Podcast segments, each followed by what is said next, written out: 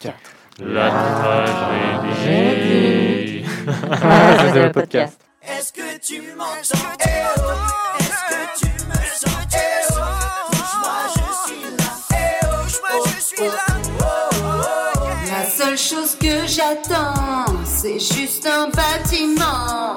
Allez, quoi qu'il y en a un, je commence à perdre patience. J'ai appris que la comédie,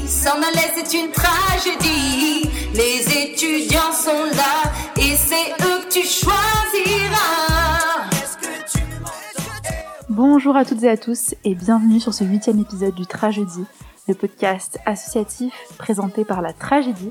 La Tragédie qui est donc, euh, je pense que vous le connaissez, vous la connaissez maintenant, l'association étudiante qui en veut, qui et qui veut surtout les bâtiments de la comédie.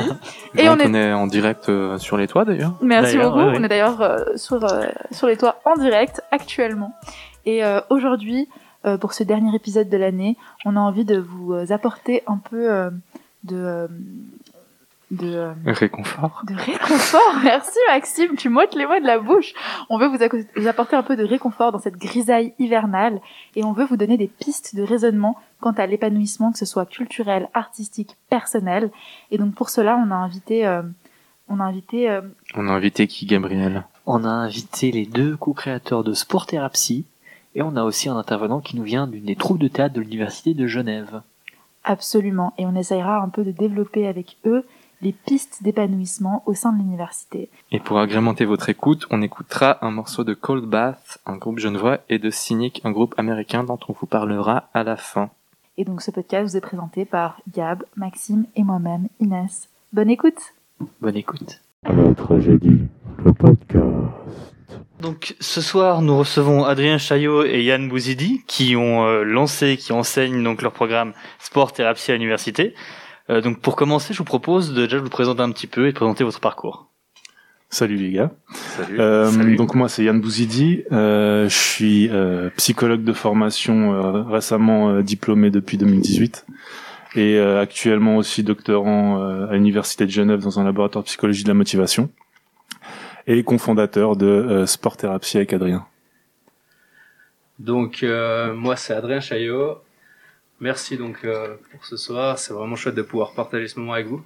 Euh, j'ai terminé en même temps qu'Yann donc euh, mes études. Donc euh, je suis psychologue. Par contre j'ai fait plus le versant clinique, moins recherche par rapport à Yann. Et euh, actuellement j'ai débuté en 2019 une formation, un MAS en fait, euh, une formation spécialisante en thérapie cognitivo-comportementale. Donc on se complète assez bien. Et puis voilà on a on a décidé de lancer ce projet de sport thérapie ensemble. Eh bien, merci pour ces présentations. Pour le coup, on aura l'occasion un peu plus tard avec d'autres questions de parler de la TCC. Mais tout d'abord, déjà, on va vous demander quelle forme prennent les ateliers de sport thérapie. Genre, est-ce que c'est dans une salle de classe, une salle de gym, dehors, sol, ou en groupe? Dites-nous. Alors, on a la chance, en fait, avec le service des sports et le service de santé psychologie, euh, d'être en collaboration avec eux depuis euh, septembre, sauf erreur. Et euh, le service des sports nous met à disposition la HSU, donc qui est la salle de gym de la cité universitaire, cité bleue, donc à Champel. Donc ça, c'est super. Et euh, en l'occurrence, donc on fait des ateliers d'une heure et demie euh, avec 12 personnes au maximum, sans période, enfin période hors Covid, on va dire. Oui. Euh, et voilà, donc c'est des, des ateliers qui se déroulent les dimanches après-midi à l'heure actuelle. Euh, je crois que j'ai tout dit en termes généraux. Ouais, dou- 12 en fait, c'est vrai que c'est c'est un peu l'optimum. 12 personnes, on a laissé la possibilité à plus de personnes de s'inscrire en sachant que les étudiants, ben, ils ont des semaines où ils sont un peu moins motivés que d'autres. On fait ça le dimanche après-midi, donc ça sort un petit peu de de, de ce qui est courant euh, au niveau du sport. Et euh, c'est vrai que ça, ça a plutôt bien marché. On a pu déjà commencer euh, dès septembre, et puis voilà, ben, on est en, on est en stand-by. Ok, et ça s'adresse euh, à qui euh, ce que vous proposez? Alors, ça s'adresse aux étudiants en priorité. Et on avait laissé la possibilité aussi aux, aux administrateurs de l'université et aussi aux alumni de, de venir participer aux cours si euh, on était en manque d'effectifs. Mais en fait, il s'est avéré qu'en en assez peu de temps, on a, on a rempli euh, l'effectif d'étudiants euh, pour, euh, pour Sport Thérapie. Et euh, je pense a quelque chose qui est assez intéressant et important à dire, c'est que du coup, c'est vraiment des ateliers qui sont euh, accessibles à tous en termes euh, forme physique. Donc c'est vraiment, il faut pas avoir de, de notion de sport ou un physique euh, minimum, je dirais. C'est vraiment, euh, on a à chaque fois réfléchi les, les exercices physiques euh, avec cette idée en fait où on pouvait les euh, les pardon on pouvait les adapter et justement vraiment chacun peut aller avec sa sa forme physique et euh, aller au niveau de la difficulté c'est vraiment quelque chose de progressif et de général quoi Mais du coup, pour ces ateliers qui sont en groupe, est-ce qu'il y a quand même un suivi euh, individuel ou, est-ce que vous êtes à chaque fois vraiment simplement à gérer le groupe en entier? Alors, euh, actuellement, on on n'a pas de prérequis ou on n'a on n'a pas de, de connaissances là-dessus. C'est-à-dire qu'on ne sait pas s'il y a un suivi euh, individuel qui est fait en parallèle. C'est un complément euh, qui peut être excellent pour euh, à la thérapie euh, individuelle. Donc, euh, donc voilà, c'est pour ça qu'on collabore avec le pôle santé et psychologie. Le but, c'est aussi qu'eux, ils en, ils en parlent plus, qu'ils proposent ça comme alternative aussi à, à leurs patients. Donc actuellement, nous, on ne sait pas s'il y a un suivi à côté, mais en fait, c'est vrai que ça, ça a vocation à, à être un super complément. ça a vocation à être un super complément et puis c'est aussi l'idée au fait de- d'avoir cet aspect euh, prévention de santé mentale qui est hyper importante dans le sens où même une personne qui a pas de problème a, a priori peut euh, justement venir et puis par curiosité, par volonté de développement personnel, euh, profiter de nos ateliers et puis justement apprendre sur son propre fonctionnement puis sa manière aussi de, de fonctionner avec les autres quoi. Donc prévention mentale et physique. C'est Mhm. l'avantage, c'est qu'on on peut avoir les deux ensemble. Ok, et justement, je me demandais quelle est euh, la comparaison qu'on peut faire par rapport à une séance euh, normale chez un psy. Et euh, vous dites que vous faites ça en complément, mais du coup, il y a quand même cet aspect psychologique que vous développez. Donc, comment est-ce que vous pouvez comparer ce que vous faites avec euh, quelque chose de plus classique, on va dire? Alors en fait, ça, ça se rapproche beaucoup plus de ce qu'on pourrait appeler un groupe thérapeutique hein, dans, dans la méthodologie, euh, où en fait on va surtout utiliser la psychoéducation comme partie psy. Ça, c'est vraiment quelque chose qui est pris de la thérapie, où euh, voilà, on, on utilise la psychoéducation pour euh, apprendre euh, des outils à- aux participants, des outils, des stratégies, leur, leur apprendre aussi à, à réfléchir en fait à à différentes composantes euh, psychologiques. Voilà, c'est ce qu'on pourrait rapprocher vraiment à la psychothérapie. Après, on a vraiment cet aspect physique qu'on ne retrouve pas euh, en thérapie, en psychothérapie, et, et qui, qui nous permet vraiment de sortir de ce cadre, démystifier un petit peu ce côté. euh, on va faire de la psychothérapie, on va faire de la psychologie, et, et d'amener en fait vraiment un- quelque chose où d'accessible à tous, et on n'a pas besoin d'avoir un, un gros problème pour venir nous voir et même d'a- d'avoir le Mhm. moins de problèmes. Donc euh, on, on vient si on, on sent le besoin de comprendre certaines choses et puis euh, aussi de, de se dépenser un, un peu quoi. Et puis peut-être ajouter aussi pour les néophytes qui sont pas psychologues que la psychoéducation, la manière dont dont on pense la psychoéducation, c'est-à-dire que dans nos ateliers il y a des phases donc de sport et on va prendre aussi des moments de ce qu'on appelle psychoéducation. En fait, c'est des moments de partage où on va nous amener des aspects plus théoriques au niveau de la discussion. On va leur apporter ça. Et après, enfin là, c'est quelque chose qu'on a pu remarquer euh, pendant l'atelier de septembre, où là vraiment aussi les participants prennent part, amènent aussi leur input. Il y a une vraie discussion, une vraie émulsion qui se fait. C'était hyper intéressant à ce niveau-là aussi. Ouais, tout à fait. Et moi, je voulais aussi vous poser une question par rapport au fait, euh, enfin, que le sport c'est bon pour la santé, mais c'est bon pour la santé mentale euh, également. Est-ce que vous pouvez nous expliquer en quoi, euh, enfin, un esprit sain dans un corps sain, d'où vient cette euh, cette maxime-là, et euh, enfin, quelles sont ces euh, sources un peu scientifiques si vous les avez Alors sans avoir de, de référence en tête, il y a aussi, euh, je pense là spontanément à une étude de l'office de la, l'office de la statistique suisse, pardon, euh, qui justement montre tous les aspects bénéfiques du sport, donc sans l'aspect euh, psychologique derrière, euh, pur et dur en psychoéducation, hein, mais c'est juste le fait de faire du sport va euh, au travers typiquement aussi tout ce qui est libération d'endorphines, etc. va faire énormément de bien à la personne l'activité physique elle-même, mais aussi justement à plus long terme sur euh, ce qui est euh, les aspects de de- d'émotions positives, de d'anxiété, etc. Donc ça, il y a vraiment énormément. J'ai pas du tout de référence en tête là, mais euh, énormément d'études qui montrent justement les bienfaits du sport, uniquement euh, la pratique du sport, quoi. Ok, trop bien. Je sais pas si tu veux enchaîner? Euh, je me demandais, est-ce que vous pouvez nous donner la structure d'un de vos cours? À quoi ça ressemble un atelier avec vous? Alors déjà, ce qui nous tient à cœur, c'est que les, les gens viennent dans un esprit ouvert et vraiment que nous on puisse créer avec eux un esprit de partage et de, de en fait, un- qu'on soit vraiment dans un environnement sécure. Euh, donc en tant que tel, le, le cours commence par un échauffement parce que voilà, toute euh, activité sportive nécessite un échauffement, donc on commence tranquillement par une mobilisation du corps. Et après, on rentre assez vite dans, on va dire, le noyau du concept, qui est euh, faire une activité physique liée à la thématique du jour. Euh, donc, on va passer par des thématiques séance par séance, et chaque exercice, en fait, en fonction de la thématique, est réfléchi pour que le participant puisse, au travers de l'exercice physique, ou on va dire par le mouvement, puisse d'une certaine manière un peu toucher en fait ce concept psychologique qu'on a envie de leur faire partager euh, pendant la séance. Donc ça c'est une chose, ça dure euh, on va dire une grosse demi-heure. Et après vient le moment de la psychoéducation aussi, donc où on va justement là plus se mettre euh, assis, posé, et on va pouvoir nous leur amener un aspect théorique de ce concept psychologique donné. Euh, donc leur apporter des outils et des stratégies aussi, parce que l'idée c'est qu'ils puissent repartir avec quelque chose en poche pour leur quotidien. Euh, et puis comme je disais tout à l'heure, c'est vraiment un moment où eux-mêmes aussi viennent avec leurs idées, où il y a une vraie discu- di- discussion qui se crée, pardon. Et euh, très souvent aussi, on finit par euh, un exercice, on va dire plus général de sport collectif, où là c'est plus aussi pour euh, pour se lâcher ou puis qu'ils puissent aussi un peu euh, réfléchir potentiellement sur le concept qu'on a abordé pendant pendant la séance. Ouais, do- donc on a, on a une certaine souplesse en fait qui nous permet de d'orienter notre euh, notre séance en des fois commençant par l'activité euh, l'activité physique à proprement parler pour faire découvrir un concept donc par l'expérimentation avec un peu l'inconnu ou ensuite on vient leur questionner sur euh, ben avec une question sur euh, ben vous pensez qu'on a abordé quoi comme concept ou euh, ou genre de questions et on a aussi la possibilité des fois d'aller dans l'autre sens, c'est-à-dire d'abord de passer par la psychoéducation pour ensuite leur faire expérimenter en étant conscient en fait de, du construit derrière et, et du, des outils et des stratégies.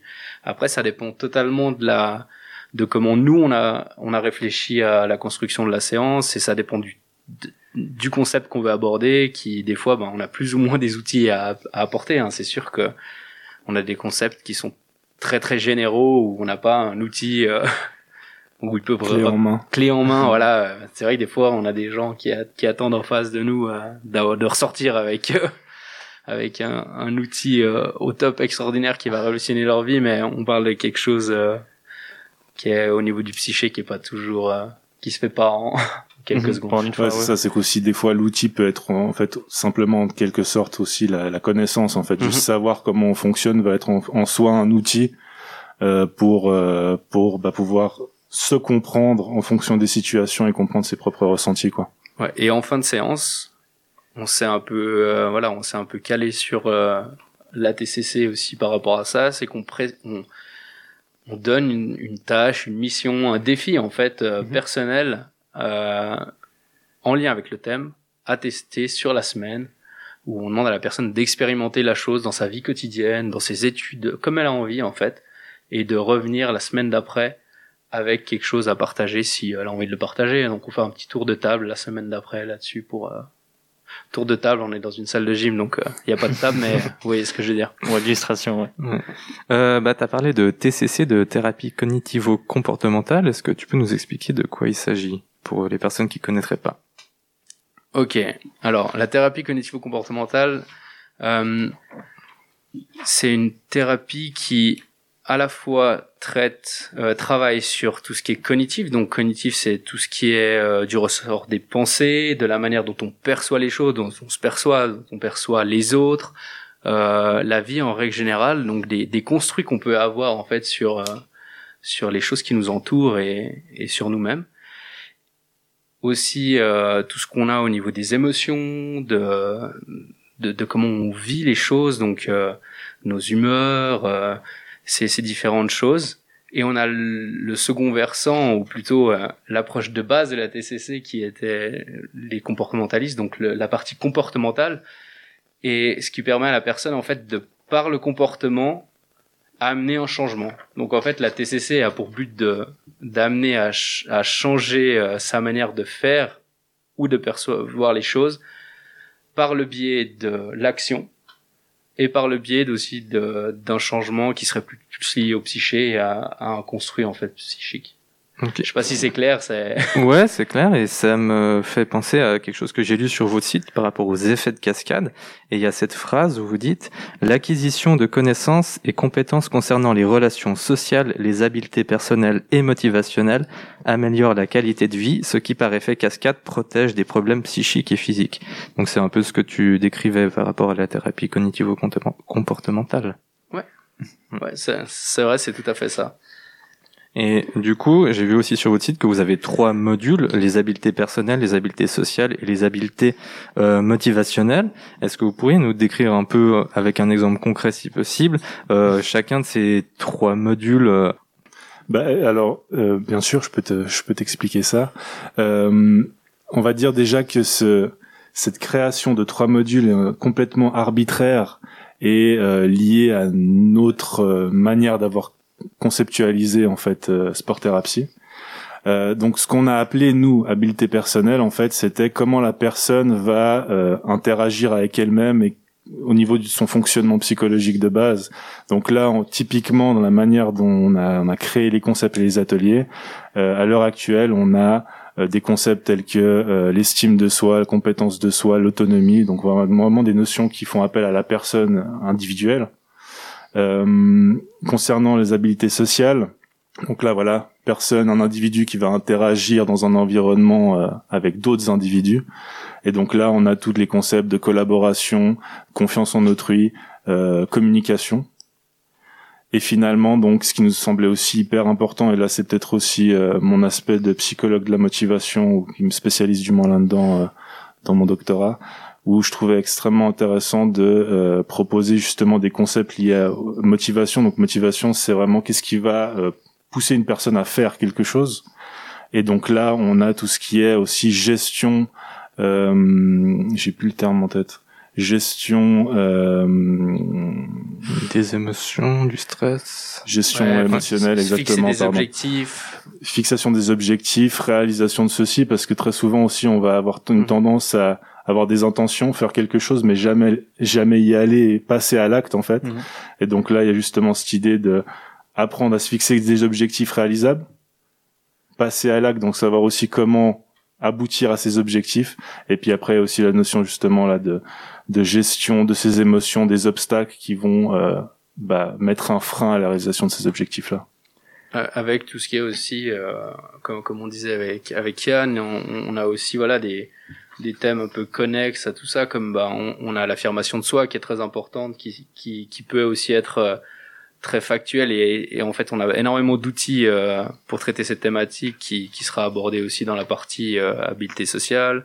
On a bon là on a aussi tout ce qui est au niveau de la planification de l'organisation qui est aussi très très utile dans au niveau des études qui arrive plutôt dans la partie motivation euh, mieux comprendre comment on fonctionne par rapport à tout ça c'est vrai que c'est déjà énorme. Et en plus si on a des outils pour savoir comment peut-être amener une meilleure organisation et planification et comment fixer des objectifs voilà clairs etc on va pas vous spoiler le cours mais l'atelier mais voilà pour, pour vous faire une idée c'est c'est c'est des thèmes qui nous semblaient vraiment adéquats pour les pour les étudiants. Et c'est pour ça qu'on est parti là-dessus. Après euh, avec Yann l'avantage qu'on a avec euh, avec cette méthode c'est que euh, on peut l'adapter à beaucoup de problématiques et à beaucoup de concepts aussi euh, C'est clair, c'est clair.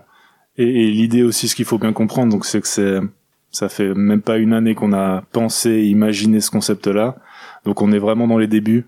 Et puis qu'on est vraiment en fait dans une phase de création où on réfléchit encore à quel concept, comment les apporter, comment créer ces exercices-là. Donc on n'est pas du tout dans quelque chose de figé et d'abouti en fait finalement. On est vraiment dans les débuts quoi. Et euh, du coup, comment est-ce que le Covid a pu impacter ça aussi par rapport aux motivations? Enfin, La fameuse question. on- oui, la fameuse question, mais aussi bah, forcément les étudiants qui doivent euh, euh, étudier à la maison, suivre des cours à distance. Enfin, je prends cet exemple-là. Mais comment est-ce que euh, vous aussi personnellement vous avez pu faire face à cette situation et utiliser vos propres outils pour euh, aller de l'avant et rester motivé et rester dans le game? Bah alors la première chose c'est que que- quel est l'impact de- du Covid sur Sport Therapy c'est qu'on a dû arrêter donc les ateliers. Merde, désolé. Donc euh, on avait réfléchi à un moyen de pouvoir les maintenir en garantissant les distances de 4 mètres carrés, etc. Mais euh, voilà, là, en l'occurrence, le service des sports a absolument tout fermé, donc euh, Et cinq personnes, on est déjà deux à, à le donner voilà. le- ça aurait été un, cours, un atelier privé, mais pourquoi pas en fin de compte. hein. Du 2 pour 3, c'est vrai que surtout avec des adultes, euh, c'est pas tellement conseillé dans un setting euh, en psychologie, quoi. Mais, euh, mais sinon, effectivement, de manière, je pense, plus générale, hein, euh, on, a, on, est, on fait tous partie du, du, du même bateau et puis euh, on a tous euh, cette incertitude de savoir comment va se passer les semaines suivantes, comment vont se passer les semaines suivantes, les mois suivants. Et puis, euh, bah, chacun a ses propres petits outils et je, je suis même pas sûr que euh, on puisse euh, dire qu'on utilise. C'est plus en fait, au fin de compte, nos études qui nous ont permis de manière générale aussi d'appréhender peut-être euh, potentiellement de manière un tout petit peu plus sereine euh, ce, ce Covid et j'en suis même pas si sûr.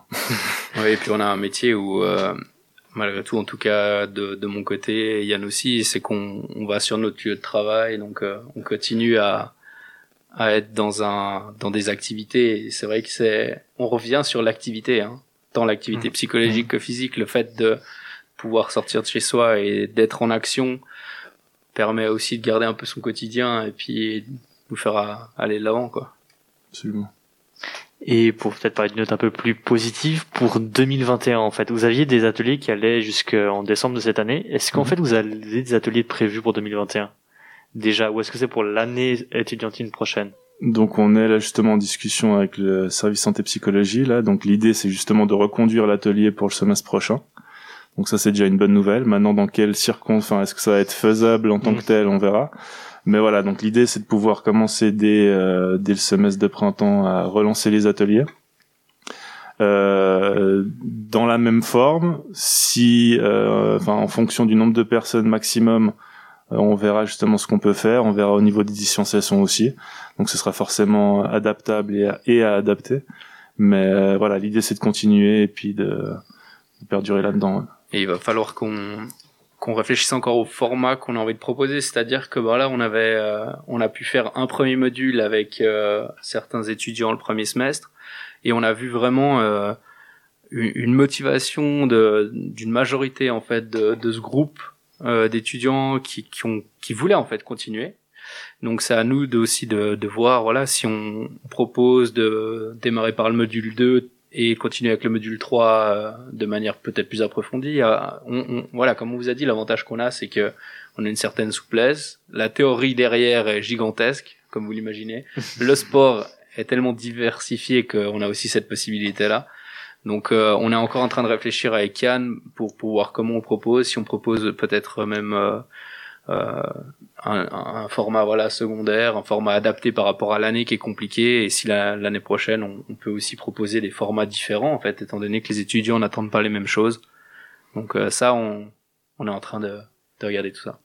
Puis justement, tu as parlé de modules, mais donc même si votre atelier est basé sur trois modules différents qui se donnent pas en même temps, on peut ne pas faire tous les modules ou choisir un, avoir un ordre qui diffère, c'est ça? Ouais, ça a été une demande justement au niveau Ouais, du service ok. des sports aussi, où ils se sont dit peut-être c'est un moyen aussi d'atterrir plus facilement les gens que de pas forcément avoir besoin de s'engager pendant 12 séances. Euh, donc c'était cette idée en fait de pouvoir de manière indépendante laisser le choix aux participants de s'inscrire à un module, deux modules, etc.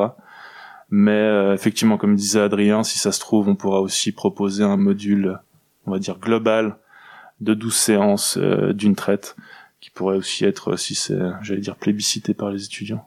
Ouais, Pas on- jusqu'au là. Ouais, on est en train, on est vraiment en train de, de tester le terrain sous, Mhm. sous toutes ses formes, et c'est vrai qu'on on a pu voir en tout cas euh, une volonté à, à continuer parce que euh, voilà, il y a celles, celles qui ont, qui ont mordu, en tout cas les, les participants qui ont mordu à, à notre méthode ont, ont montré cette volonté-là, donc euh, c'est à nous de réfléchir à proposer ce qui est le plus adapté. Puis d'ailleurs, petit fait intéressant, Adrien disait celle. Ouais. Effectivement, on a eu que des femmes en fait à ces, à ces ateliers, donc on avait euh, 12 étudiantes qui étaient là et aucun homme. Donc euh, j'ai pas de réponse euh, au pourquoi du comment, mais voilà, c'était fait petit, intéressant. On, on s'attendait à ce qu'il y ait effectivement peut-être plus de femmes que d'hommes, si on se base sur le, le nombre d'étudiantes en psychologie par rapport au nombre d'étudiants. Mais euh, voilà. Donc, euh, messieurs, vous êtes aussi euh, cordialement invités à vous L'appel est lancé. Voilà. Mais justement à ce propos, combien est-ce que ça coûte Alors, le, le, le- on va dire le, le service santé psychologie et le service des sports ont fait, je trouve, un travail assez cool dans le sens où c'est euh, 60 francs pour un module, donc pour quatre séances, d'une heure et demie chacune, euh, avec possibilité aussi de faire appel au service social si euh, si voilà une personne en difficulté financière a pas les moyens de mettre ses 60 francs. Euh, donc voilà, ça coûte 60 francs par module.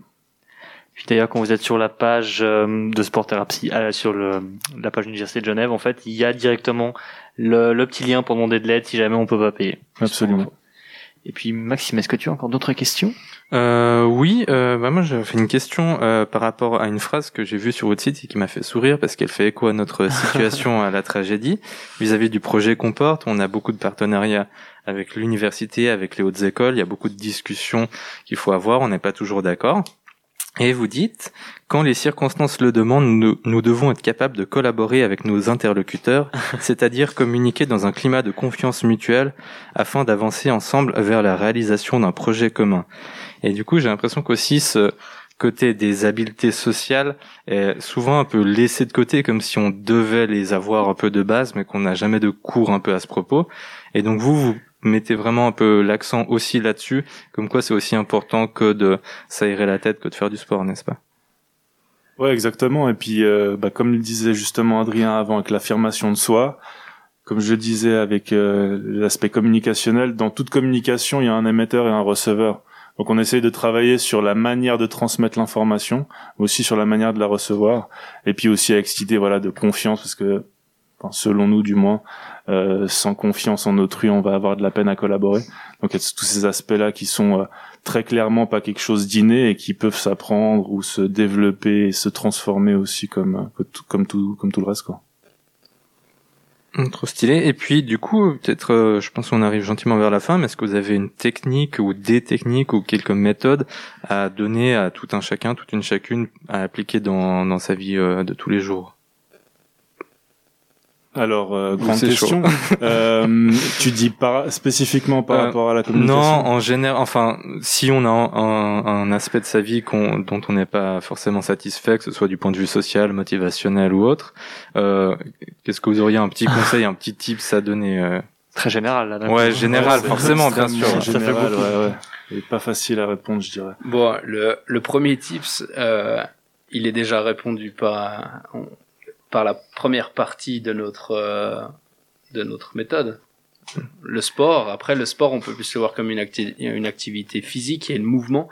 On sait que c'est une, une bonne chose pour la santé. Hein. C'est à la base de la santé, le fait de voilà de sortir de chez soi, de même se dire ok ben aujourd'hui je suis pas très très motivé, mais allez, je vais une demi-heure dehors, qu'il fasse moyen, euh, qu'il fasse pas très très beau. Ok, j'y vais quand même. Rien que le fait de se dire j'y vais et le fait de le faire va déjà faire énormément de bien en fait euh, à la tête et au corps. On a donc tous versants, euh, voilà, plus en lien avec euh, avec l'activité et on a l'autre versant, ben thérapie. En fait, on prend soin de soi en faisant une thérapie. Donc dès qu'on dès qu'on passe aussi cette étape-là où on fait quelque chose de thérapeutique pour soi, c'est-à-dire quelque chose qui nous fait du bien et, et quelque chose qui qui répond aussi à nos besoins, ça ça nous aide à à nous sentir mieux. Après c'est très bateau comme réponse, mais euh, de vous donner des outils pratiques euh, là en Ouais, pour être encore plus général, je dirais, c'est en fait pas hésiter à faire appel à toutes les ressources qu'on a autour de soi, quoi. Ouais. Parce qu'effectivement, du moment où on se sent pas forcément très bien, on va avoir cette tendance peut-être à se refermer. Mhm. Et euh, les ressources, les ressources peuvent être euh, la famille, les amis, euh, des thérapeutes. euh, ça peut être le fait de faire du sport. Enfin voilà, vraiment pas hésiter à, à faire appel à tout ce qu'on peut trouver autour de soi, quoi. et on en a beaucoup et on s'en rend des fois pas pas suffisamment compte. Donc quitte des fois justement à aller un peu au-delà de soi-même et se forcer, comme tu le disais, à sortir ou à faire autre chose, appeler un ami, euh, des choses comme ça, enfin un peu casser cette barrière qu'on qu'on peut se mettre euh, soi-même des fois, non? Ouais. Ok. Je sais pas si Gab, t'as encore euh, des questions? Non, pas vraiment de questions, mais donc oui, pour résumer, autant se dépenser pas rester dans sa chambre ou sur Zoom toute la journée. et puis il y en a toujours les ressources amicales ou le, le PSS, le pôle santé sociale de l'université, en attendant de pouvoir retrouver vos ateliers l'année prochaine. L'année euh, en 2021, donc pas l'année scolaire prochaine, dans l'année prochaine directement. Sinon, vous avez aussi un site internet, c'est sporttherapsy.ch, sans accent, où on peut vous retrouver sur la page de l'université. Là, euh, j'ai fait un petit, petit moyen d'expliquer comment on retrouve. Donc, on va sur unige.ch, on cherche la rubrique étudiant, puis on va dans la rubrique vie estudiantine, puis dans vie campus, puis dans sport, et puis activité de A à Z, et enfin défiler jusqu'à la lettre S pour trouver sport thérapie. J'avoue que j'ai, j'ai bien galéré à, à vous trouver, en fait, juste sur le site de l'UNIGE. Il y a sur le, le pôle santé euh, psychologie, il me semble qu'ils l'ont aussi. Hein. Et, Exactement. ouais. et l'accès est un peu plus direct parce Ouais. qu'il y a- il y, a moins de rubriques euh, derrière. Bah, tant Sinon, mieux, alors, si ouais. vous tapez Sport Therapy sur Google, Mhm. le site de l'Uni sort directement euh, en première page. Et C'est parfait. on mettra aussi euh, le lien euh, sur notre site internet, sur la page de ce podcast, pour justement pouvoir accéder euh, facilement également à votre site, si jamais les explications de Gab sont trop Et depuis, c'est tout récent, mais on est aussi sur Facebook, bon, sur LinkedIn, ça ça intéresse peut-être un peu moins les étudiants. Et puis, on sera aussi prochainement sur Instagram. Trop stylé. Et ben, c'est parfait. Merci d'être venu Merci nous donner un peu de votre temps. Bah, merci à vous Ouais. pour l'invitation. Merci. Bisous. Dans ton salon, dans tes toilettes, dans ta cuisine, chez ton patron. La tragédie, la tragédie. Cold Bass est un groupe de, de rock genevois. On écoute tout de suite leur titre Everything Everything, issu de leur album Something Left. Bonne écoute. Anyhow, anyhow,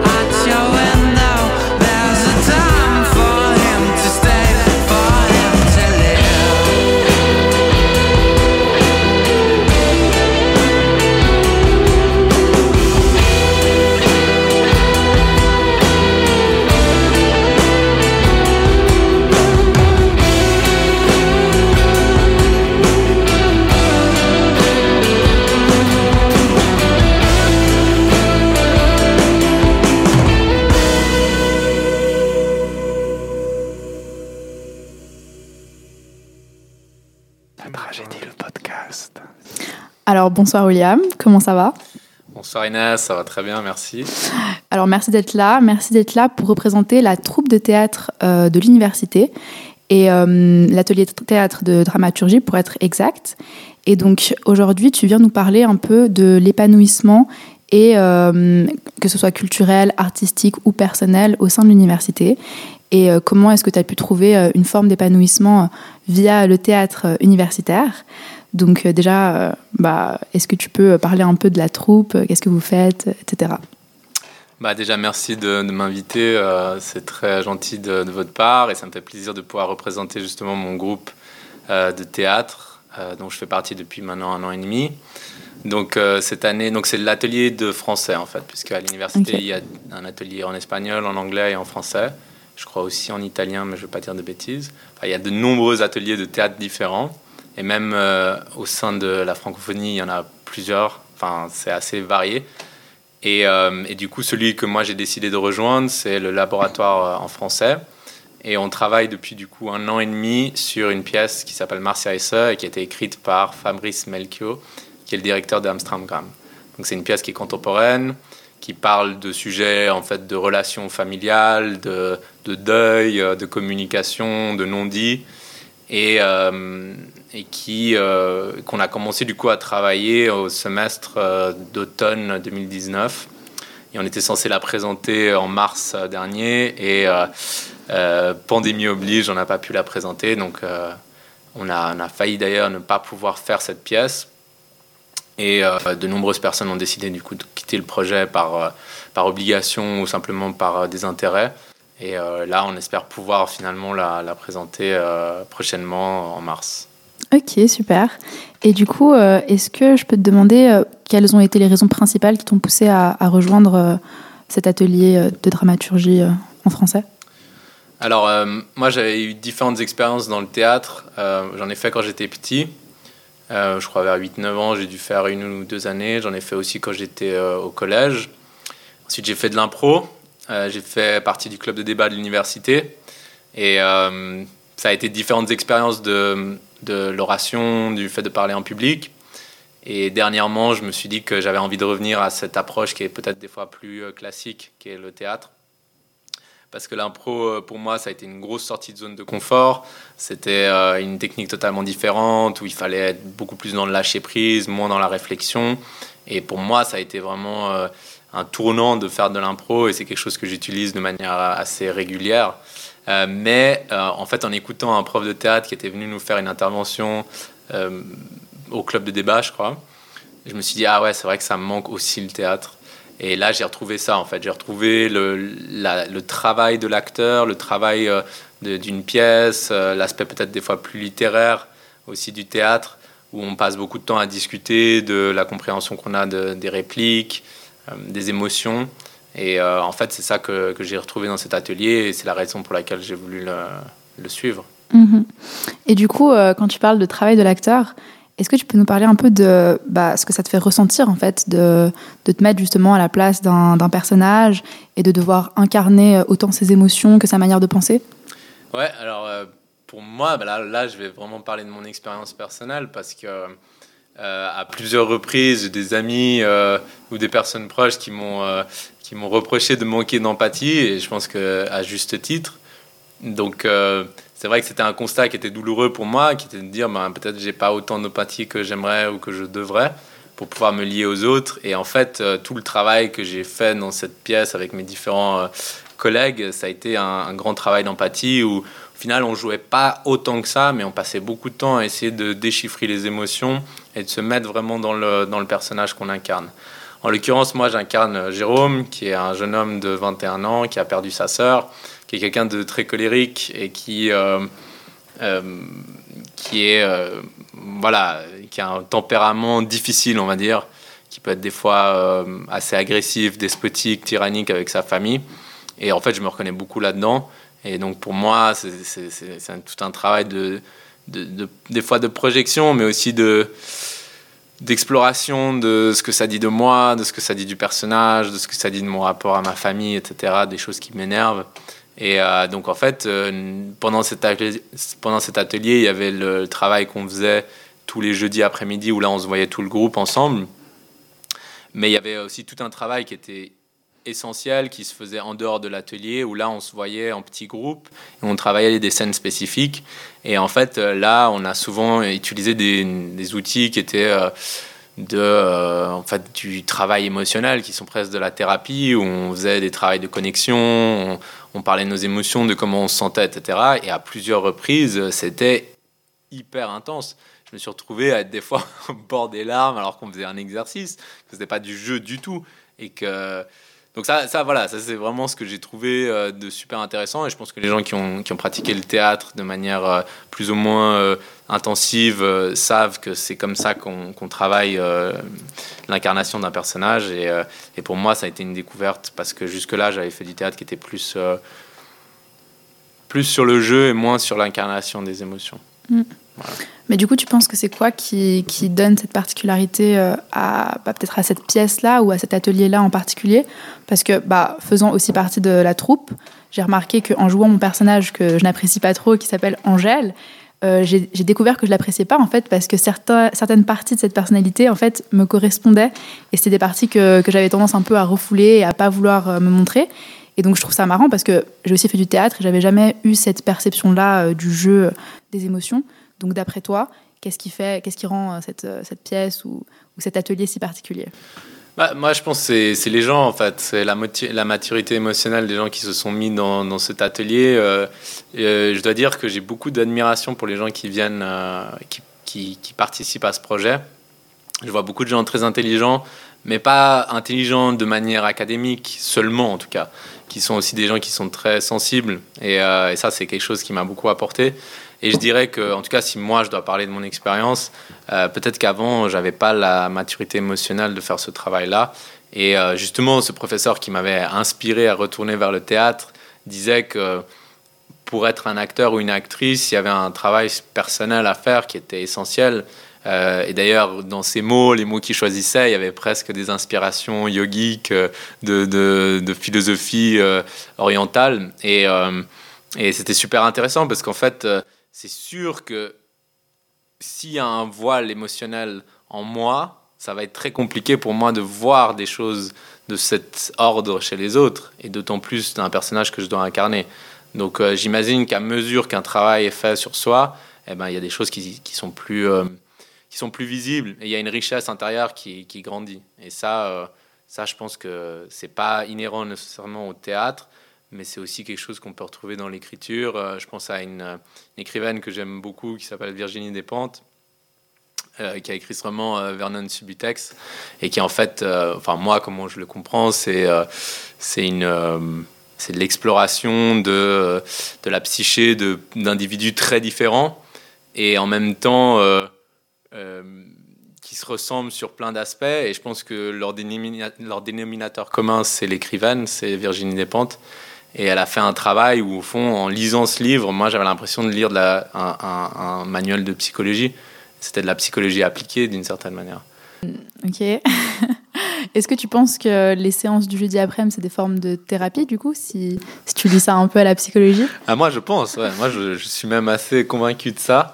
Alors, euh, je le dis pas chaque jeudi, euh, je serre pas la main de tout le monde en disant merci pour ce moment thérapeutique, mais, mais oui, je pense, je pense vraiment. Il y a vraiment une dimension thérapeutique à ça. euh, euh, et je sens qu'on grandit. Moi, je sens que j'ai grandi euh, avec cette troupe.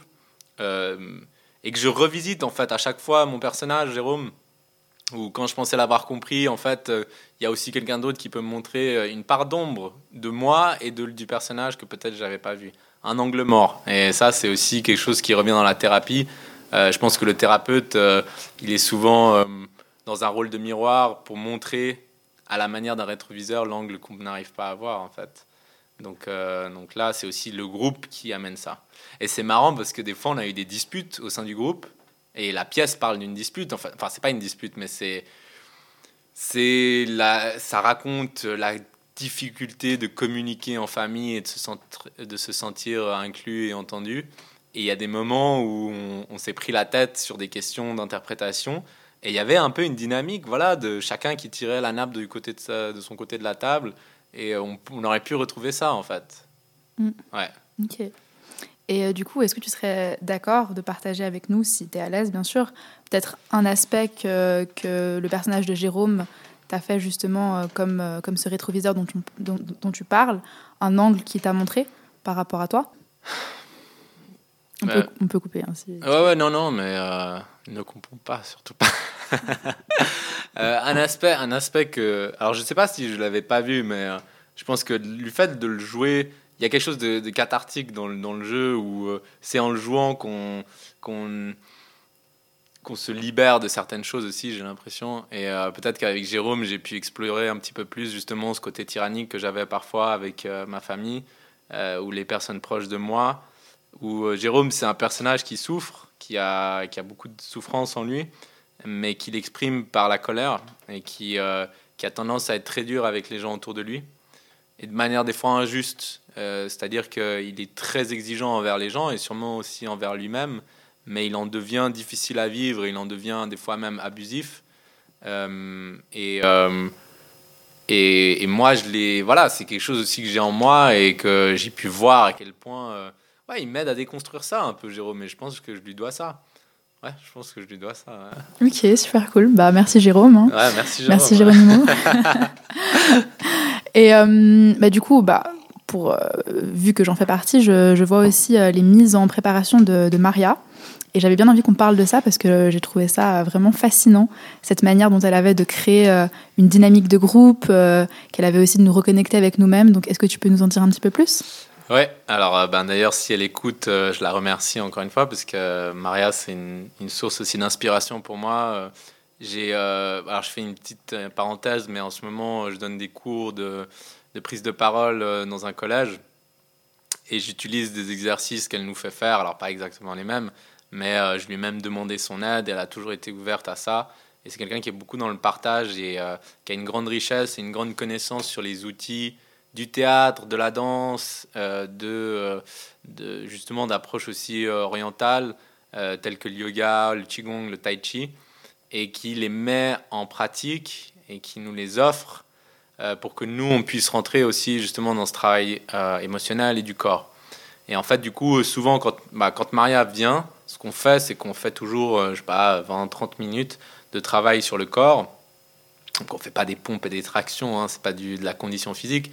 On fait du travail de mise en corps, donc euh, de ressenti. Et là, justement, elle utilise des, elle utilise des outils du, euh, du qigong ou du tai chi et du théâtre, bien sûr. Et, et en fait, ça nous aide à ressentir à travers et par le corps. Et ça, c'est un truc qui est hyper important dans le jeu. C'est que moi, je pense, après tout le monde n'est pas d'accord là-dessus, mais que tout part du corps, que l'expérience euh, émotionnelle, l'expérience euh, même intellectuelle, elle est ancrée dans une réalité qui est d'abord physique et corporelle. Notre cerveau euh, fonctionne grâce à des processus biologiques, physiques, qui sont reliés nécessairement au corps, et les émotions aussi. Du coup, c'est à travers le corps que j'explore cette réalité qui est la nôtre. Et euh, donc, c'est en se reconnectant au corps que je peux ressentir ce que ça fait de la peur, ce que ça fait euh, de l'anxiété, ce que ça fait de la colère. C'est un des, des aspects très positifs de cet atelier. Je ne sais pas si ça répond à ta question. Euh, ouais, ça répond à ma question, ça répond à ma question.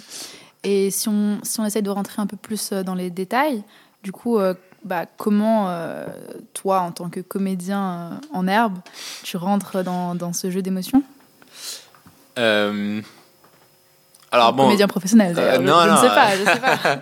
non, amateur, amateur. euh, euh, alors moi personnellement, bah, du coup quand on est dans les ateliers et qu'il y a Maria, bah, on fait ces exercices-là et qui pour moi sont vraiment un truc de lâcher prise. Et, euh, et moi je, je pense que je suis de plus en plus à l'aise, à l'aise avec le ridicule, mais des fois je suis trop dans le regardez-moi, s'il vous plaît, remarquez-moi. Donc des fois je fais ces exercices et je les fais presque pour qu'on me regarde. Et euh, en fait, euh, des fois, c'est contre-productif. Donc j'essaye d'être dans ce truc, ok, j'ai pas besoin de faire le mouvement le plus stylé, le plus original pour répondre à la consigne de Maria et pour être le bon élève et pour être le mec original. Alors, j'essaye plus de me dire, ben, fais-le pour toi, fais ce que tu as envie de faire toi, même si c'est pas beau, même si c'est pas euh, incroyable. Elle nous avait justement donné des exercices où on devait essayer de se mettre dans la peau du personnage et de répondre à des questions. ou euh, de réfléchir à d'autres personnages et d'essayer d'établir des liens. Et c'est en faisant un exercice comme ça que j'en suis venu une fois à être mais bouleversé par ce qui me venait, parce que justement, euh, je devais faire ça par rapport à ma sœur qui est morte, et, euh, j'arrivais à ressentir la colère que j'avais envers elle, qui était pourtant morte, parce que j'étais, je me sentais abandonné, parce qu'elle m'avait pas, euh, c'est pas qu'elle m'avait pas demandé mon avis, mais elle m'avait, elle m'avait pas prévenu en fait. Elle était partie et elle m'avait laissé là, et euh, et et ça, pour moi, c'était important pour comprendre Jérôme parce qu'il y avait cette dimension où c'est quelqu'un d'égoïste, donc il pense à lui, mais c'est tellement tabou de dire euh, j'en veux à quelqu'un qui est mort parce que c'est euh, c'est impensable de dire ça. Quelqu'un qui est mort, on doit le sacraliser, on doit lui pardonner toutes ses fautes, et donc donc euh, il y a une colère qui n'était pas comprise pour moi chez Jérôme et qui provient du fait qu'il se sent abandonné par sa sœur.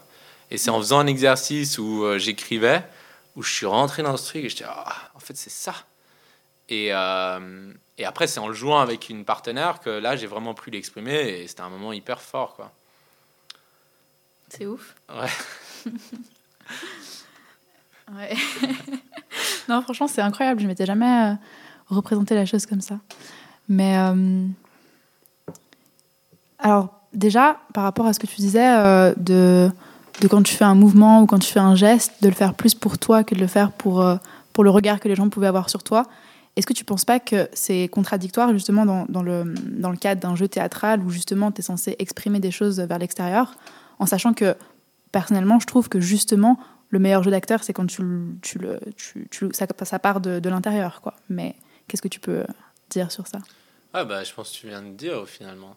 Après, euh, je sais pas, je suis pas expert de la question, je suis quand même relativement novice dans, dans cette pratique, mais, euh, mais pour moi, ouais, c'est clair que le plus intéressant, c'est quand tu, tu, joues pour toi et qu'en fait, c'est, ça devient presque une réaction euh, naturelle. Et tu oublies le cadre. Et bien sûr qu'il y a des gens qui te regardent, mais, mais que tu oublies le cadre, tu es vraiment touché par ce que te dit la personne. Et que si elle t'attaque, elle t'attaque vraiment et que tu, le- tu le ressens vraiment comme quelque chose, comme une agression. Mm. Donc ça, ouais, ça c'est, là où le public peut se laisser aller aussi. Ou alors, sinon, ça devient un, une- un enseignement, un cours, et puis on s'adresse au public, et, ou c'est du stand-up, et c'est d'autres pratiques. Mais je pense que ce qui est intéressant, c'est, c'est voilà, d'oublier que c'est un jeu d'acteur. Mm. Moi, je pense. Et du coup, euh, au niveau de, cette euh, question du lâcher-prise et, et un peu de ce que tu as pu en tirer, est-ce que tu réussis à, appliquer ça dans ton quotidien? Euh, pas tout le temps, non. Je pense que je suis très dans le contrôle sur plein d'aspects de ma, vie. Et ça me pose souvent problème d'ailleurs. Le contrôle est quelque chose qui à la fois m'amène cette capacité d'être productif, de mettre en place tout ce que j'ai envie de mettre en place dans ma vie, mais me permet pas de ressentir un vrai bonheur. Et euh, du coup, ouais, je pense que le lâcher prise, est- c'est vraiment un véritable enseignement pour moi euh, personnellement. Ouais. Mm. Après, moi, j'aime bien l'idée. euh, Il y, a, y a cette personne que j'aime bien qui s'appelle Jason Silva. il dit souvent que un des grands enjeux de sa vie, c'est trouver l'équilibre entre l'ordre et le chaos. Et en fait, que c'est vraiment dans le dans l'ordre qui est essentiel. Et je pense que des fois, on l'oublie parce que c'est pas très euh, romantique ou fantastique de respecter euh, tes responsabilités. Et en même temps, trop d'ordre tue le tue la vie, quoi. Et euh, donc c'est dans le chaos, c'est dans le lâcher prise, c'est dans les moments aussi de, de pure spontanéité que tu peux trouver une- un véritable épanouissement, je pense. Donc pour toi, lâcher-prise veut dire chaos? Accepter le chaos, ouais. Ok. Ça veut pas dire chaos en soi, mais c'est accepter le, accepter le chaos. ouais. Accepter, euh, mais chaos, c'est pas négatif. Hmm. C'est juste ce qui n'est pas prévu, le chaos. C'est ce qui n'est pas euh, prédictible. Mais du coup, dans un jeu d'acteur, c'est justement prédictible. Euh, oui, mais si c'est prédictible, alors c'est intellectuel. Et je peux pas toucher cette part de moi qui m'étonne. En fait, je pense qu'il y a quelque chose de merveilleux dans le jeu d'acteur ou d'actrice, c'est que il y a un moment où tu peux toucher à, cette zone de, d'expression où tu es même surpris de, de ce qui se passe. Et ça, c'est incroyable comme sensation. Et l'improvisation te donne ça, je trouve. L'impro, euh, en tant que pratique, te donne ça. Et moi, dans différents euh, contextes où j'ai été euh, face à un public, j'ai, de manière assez, assez ponctuelle, j'ai pu vivre des moments de lâcher prise devant un public où je m'étonnais moi-même de ce que j'étais en train de faire et c'était presque comme si c'était pas moi. C'était un- un- une sensation que j'étais traversé par quelque chose et que, j'étais en fait euh, le médium d'un message et que et qu'il y avait plus de friction en fait, que j'étais complètement euh, perméable à ce qui devait traverser. Et euh, là, je rentrais dans quelque chose d'incroyable. C'est une sensation. Je pense que c'est la sensation que ressentent beaucoup d'artistes ou d'athlètes, qui en fait. Alors, je vais dire un mot en anglais, mais euh, flow state of mind, c'est l'idée d'être dans la zone complètement et de se laisser complètement aller. Et, le, et cet état ne peut pas être provoqué de manière contrôlée. C'est un moment un peu magique suspendu dans, le temps et qui permet vraiment d'exprimer euh, le meilleur de son potentiel. Voilà. Ok. Ah, C'est incroyable, franchement. Et, et, euh, l'impro, tu l'as fait à l'Uni ou bien? Euh, ouais, j'ai fait à Ouais l'Uni. euh, ouais, j'ai fait ça à l'Uni aussi. Ok. Euh, alors, c'était pas un atelier qui était donné par l'Uni. On faisait ça de manière tout à fait clandestine. Donc, euh, voilà, j'avoue mon crime. J'ai fait de l'impro sans demander On dévoile les secrets. Ouais, mais c'était encore avant le Covid, donc il y avait moins de tension. Ah, d'accord. ouais, on pouvait facilement prendre une salle. Là, c'est une époque qui est complètement révolue. Maintenant, on est des criminels dès qu'on Mm. rentre dans On l'université. peut demander des dérogations, passer ça- par ça l'administration. devient voilà, super quoi. compliqué, quoi. Non, j'avais fait ça, en fait, justement, parce que j'étais inscrit au club de débat. Et euh, j'ai fait ça pendant un an de manière intensive. Et puis après, il y a une, une fille qui a rejoint le, le club et qui, euh, qui faisait de l'impro. Et elle a proposé d'animer un atelier pour les gens du club Ah, de ok. débat. Et du coup, on se, re- on se voyait une fois par semaine.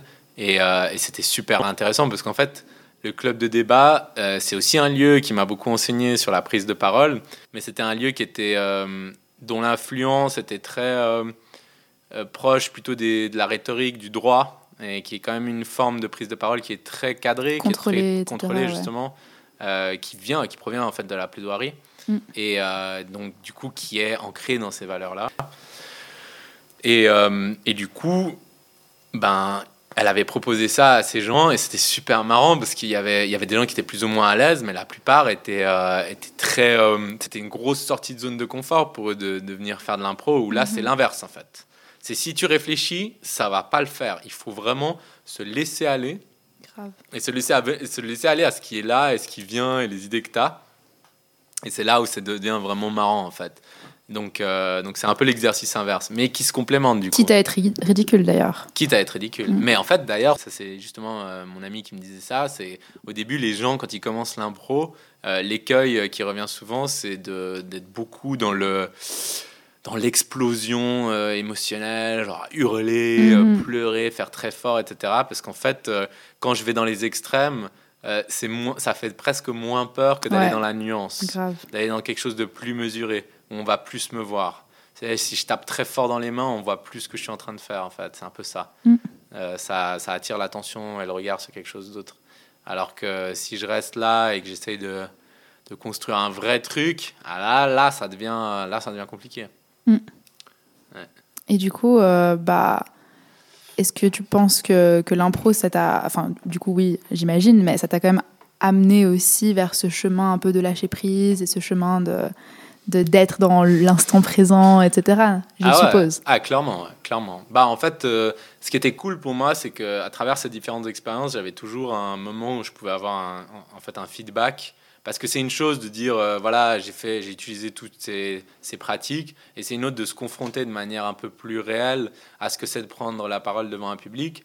Et maintenant, ça fait à peu près trois ans que je suis guide touristique à Genève, et que deux à trois fois par semaine, je me retrouve face à un public.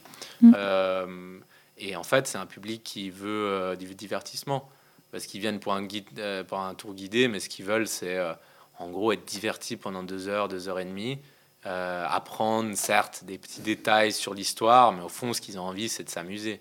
Ils ont envie d'une activité un peu sociale. Donc, euh, j'ai fait ça pendant deux ans et demi, trois ans. Là, malheureusement, avec le Covid, je peux plus Ouais. le faire.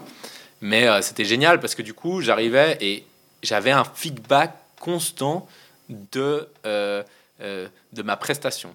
C'est-à-dire que, et en plus, vu que j'étais payé au pourboire, euh, je voyais tout de suite, les gens n'avaient pas aimé, ils donnaient rien, en fait. Mhm. Euh, alors que s'ils avaient aimé, bah, j'avais vraiment des gens à la fin qui donnaient, qui venaient, qui me remerciaient, etc.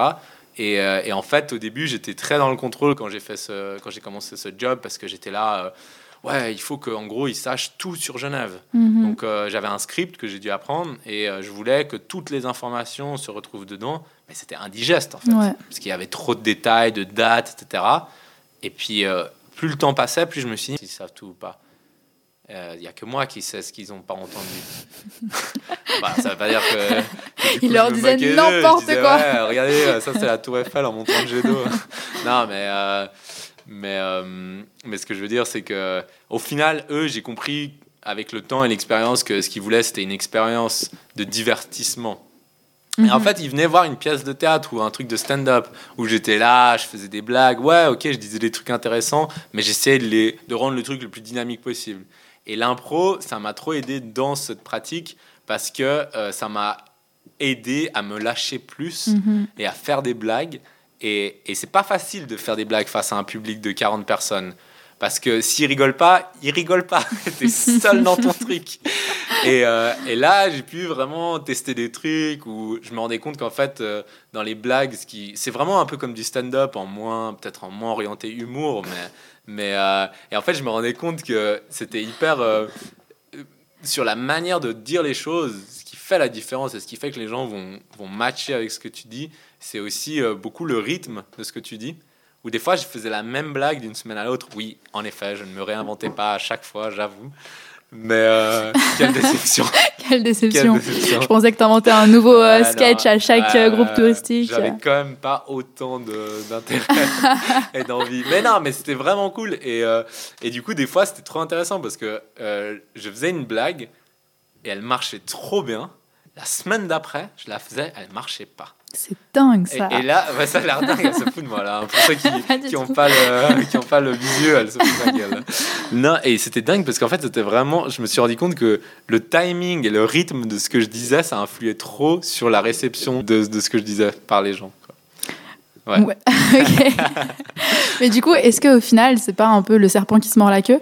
Parce que dans, ce, dans cette optique de lâcher prise, dans cette optique de d'oser, de, ce- de free flow, etc., au final, tu sais que certaines choses vont mieux marcher que d'autres, que si tu te laisses plus aller, ça va peut-être plus euh, engranger quelque chose. Donc au final, c'est un peu dans le contrôle aussi. Ouais, mais après, lâcher prise, pour moi, ça veut pas dire euh, ne pas réfléchir du tout. hein. Enfin, moi, ce que je dis justement euh, à cette classe que, que je, je coach en ce moment euh, sur leur prise de parole, ce que j'essaie de leur faire comprendre, c'est que le truc le plus important quand tu prends la parole face à un public, pour moi, c'est d'être à l'aise avec toi-même. Parce que euh, si tu es à l'aise, tu peux te tromper, tu peux faire des erreurs, tu peux bégayer, tu peux faire des trucs pas parfaits, Mhm. et pour autant continuer et rester dans ton truc et être à l'aise. Et en fait, c'est ça que les gens veulent. Ouais. Personne n'a envie d'écouter un discours parfait. Il n'y a rien de pire. Mais les gens ont envie d'écouter quelqu'un qui se marre, qui a, qui a du plaisir d'être là. Qui a Donc, confiance en, voilà. en lui, concrètement. Ouais. Et, euh, et, euh, et qui est à l'aise, vraiment, qui est content d'être là. Je pense que ça, c'est un des trucs aussi qui m'a beaucoup, euh, que j'ai beaucoup appris avec le temps, c'est que quand on prend la parole, si on a le plaisir d'être là, au fond, ça va déjà rendre le, le moment beaucoup plus agréable pour tout le monde.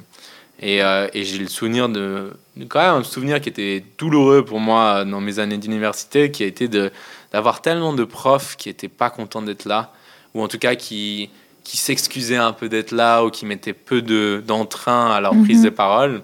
Et en fait, du coup, euh, on ratait complètement des sujets qui auraient été passionnants parce que la personne euh, n'avait pas cette, euh, ce plaisir de partager, ce plaisir, ce plaisir d'être là avec nous. Et ça, je pense que c'est un des aspects qui est, qui est su, mais qui est des fois un peu... euh, souvent dans la prise de parole, les gens, ils veulent savoir, ah, mais c'est quoi les techniques, c'est quoi que je dois faire, très dans le mental. Mhm. C'est quoi, Mhm. c'est quoi la meilleure introduction du monde? Ok, ben non, en fait, le plus important au début, avant la technique, c'est d'être à l'aise. Puis après, on travaille les trucs de Oui, mais comment être à l'aise C'est aussi par la technique, tu vois. bah non. Euh, Oui, alors mais, Bah oui, mais la technique c'est une illusion, c'est une illusion de confort. Et au club de débat justement, il y avait beaucoup de gens qui étaient là-dedans. Ils avaient la technique, ils savaient faire une argumentation, Mhm. mais il y avait un truc en eux qui était pas stable. Ouais, tu ressens pas un peu Voilà. la sensibilité, la vulnérabilité, etc. Ouais. Après, je, je condamne pas. hein. Il y a des gens euh, justement qui progressaient beaucoup au club de débat. Il y a des gens qui sont très inspirants et pour lesquels j'ai beaucoup d'admiration qui sont encore au club de débat. Et, euh, mais c'est vrai que c'était un des trucs que je remarquais là-bas plus qu'ailleurs, où là justement c'était très dans la technique, le vocabulaire, euh, ils connaissaient les structures d'un discours que moi j'avais jamais entendu. Et pourtant, quand ils étaient face à un public, bah, c'était pas forcément aussi bien. Mhm.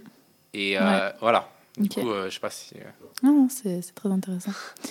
Et euh, ok, et du coup, est-ce que tu pourrais, euh, un peu pour conclure, nous dire, euh, du coup, ces outils que tu as eus euh, via, euh, via le théâtre, via l'impro, via, via le club de débat, euh, de quelle manière ça t'a permis de t'épanouir? On en a déjà un peu parlé, mais pour faire un petit topo, un petit résumé. Et euh, bah, peut-être, euh, je sais pas, dans, ton travail actuel ou dans tes études ou que sais-je, comment est-ce que tu utilises euh, ces, outils-là? C'est- vaste comme question. Hum. Bon, bah, c'est clair que moi, aujourd'hui, tous ces outils, je les utilise de manière professionnelle, puisque donc, je suis rémunéré pour, pour aider des élèves à, à se sentir plus à l'aise à l'oral.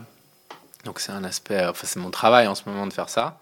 Euh, donc, forcément, euh, ça m'a beaucoup aidé parce que du coup, je peux revaloriser tous ces apprentissages. Et je pense que ça m'a aidé à être plus à l'aise avec. euh, avec le fait de ne pas être parfait aussi, justement. Ça, je pense que c'est quelque chose que j'ai Mhm. appris avec le temps et le fait d'être face à un public où euh, j'ai accepté que la perfection, c'est même pas un idéal, en fait. Et ça devrait pas être un idéal. Et, euh, et que c'était souvent dans cette angoisse de faire faux que je faisais mal. Et je pense que ça, je pense que ça, ça peut parler à beaucoup de gens. Et je pense que typiquement, pour donner un exemple de ça, quand je voyageais et que j'apprenais des langues étrangères, j'avais euh, souvent des, des gens autour de moi qui étaient, euh, qui étaient très intelligents, qui connaissaient beaucoup de grammaire, qui connaissaient beaucoup de choses de la langue, de la technicité de la langue, mais qui en fait avaient tellement peur de se tromper qu'ils finissaient par pas progresser parce qu'ils ne parlaient pas en fait, ou elles ne parlaient pas. Alors que j'ai toujours le, en moi l'image d'un colocataire euh, euh, parisien que j'avais à Buenos Aires qui parlait un espagnol, mais terrible. C'était bourré de fautes, mais en fait, il s'en foutait. Et du coup, à la fin de la journée, on se disait, mais il parle pas si mal. Et il gueulait en plus. Enfin, vraiment, alors lui, mais sans gêne. D'ailleurs, je l'adore. hein. Parisien, Non, hein mais non. Alors, ça, c'est un peu raciste. Non, Euh, non mais et c'est d'ailleurs, peut-être qu'il écoutera euh, ce podcast. Il s'appelle Arnold et euh, c'est un gars que j'adore. Et mais ça, il m'a trop enseigné ça, en fait. C'est ces personnalités aussi solaires qui t'apprennent que bah, on s'en fout, quoi. Si tu fais, euh, si tu fais quelque chose de pas parfait, mais en fait, ça fait juste de toi quelqu'un de vivant et de quelqu'un d'intéressant. Que la perfection, c'est ennuyant, impossible, quoi. Mhm. Donc voilà, donc ça, c'est encore, et je le dis, mais euh, je suis pas du tout euh, euh, affranchi de ça. hein. Je Ouais, pense, euh, je pense quand même être encore beaucoup dans ces recherches de la vie parfaite, d'optimiser tous les aspects de qui je suis, de comment je me porte, etc. Et donc, donc du coup, ouais. Donc, ça t'a appris à ne pas être parfait. Ouais, ça m'a appris à ouf. accepter. Non, non, mais en tout cas, à accepter. Mais de toute façon, je, bien sûr. Et en même temps, c'est en étant dans cette recherche de perfection que j'étais insupportable. quoi. que j'en devenais euh, juste invivable. Et je, je pense, sincèrement, euh, là, je, je parle un peu plus de, de mon intimité, mais que, que je suis pas quelqu'un de facile à vivre à plein de- à plein d'égards.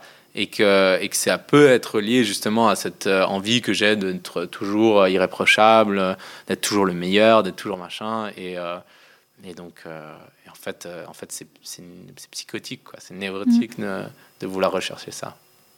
Ok. Bah, Donc, merci euh, beaucoup sur ces voilà. mots pleins de sagesse. Mais au final, j'aurais plus parlé de moi que de la troupe et du Non mais théâtre. attendez, attends, c'est pas fini, c'est pas Ah, fini. ouais.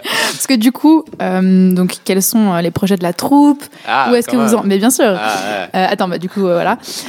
Et du coup, pour conclure, alors, euh, William, où en est la troupe actuellement malgré euh, les difficultés du Covid? Est-ce que vous pouvez continuer de répéter? Et est-ce que vous avez des projets dans le futur proche, lointain, très lointain, je ne sais pas?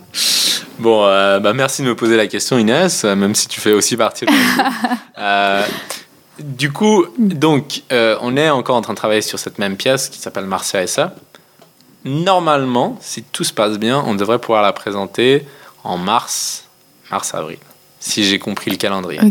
Euh, maintenant, avec la situation sanitaire, il y a beaucoup d'incertitudes, comme vous pouvez vous l'imaginer, mais a priori, a priori ça, devrait, ça devrait être possible de le faire. Du coup, on continue à, à répéter, à se Mhm. voir une fois par semaine, euh, même plus pour ceux qui euh, s'investissent. et, et on travaille, on travaille cette pièce pour pouvoir être prêt en mars, quoi. Mm, ça va, c'est pas trop démotivant la situation, un Alors, peu d'incertitude, de ouais. jouer avec des masques, de jouer euh, avec des distances, etc.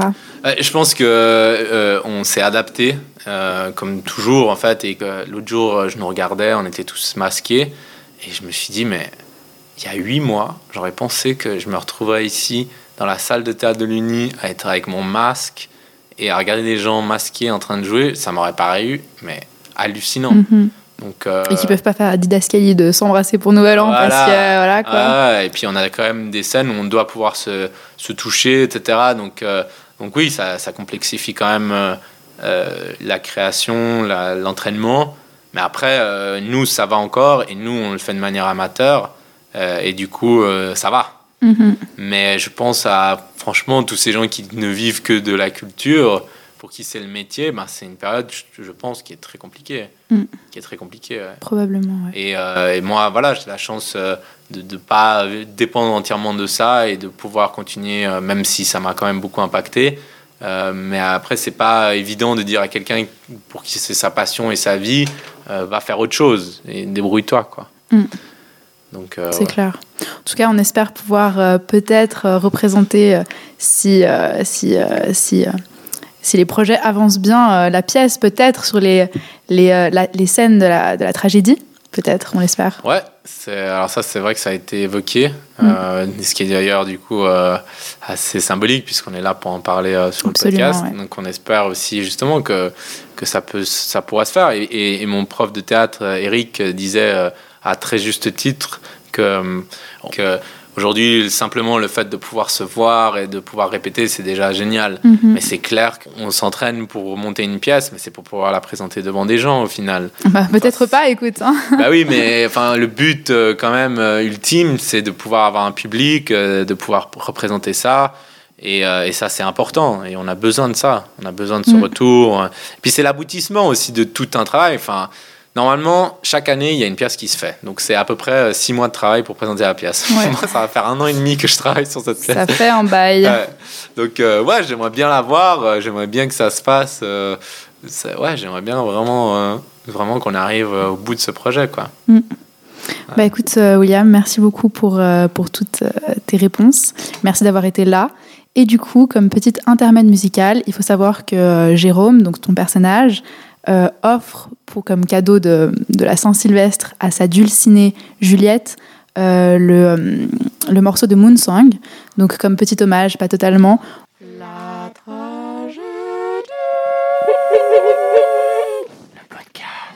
Et c'est ainsi que s'achève ce huitième épisode de Tragédie.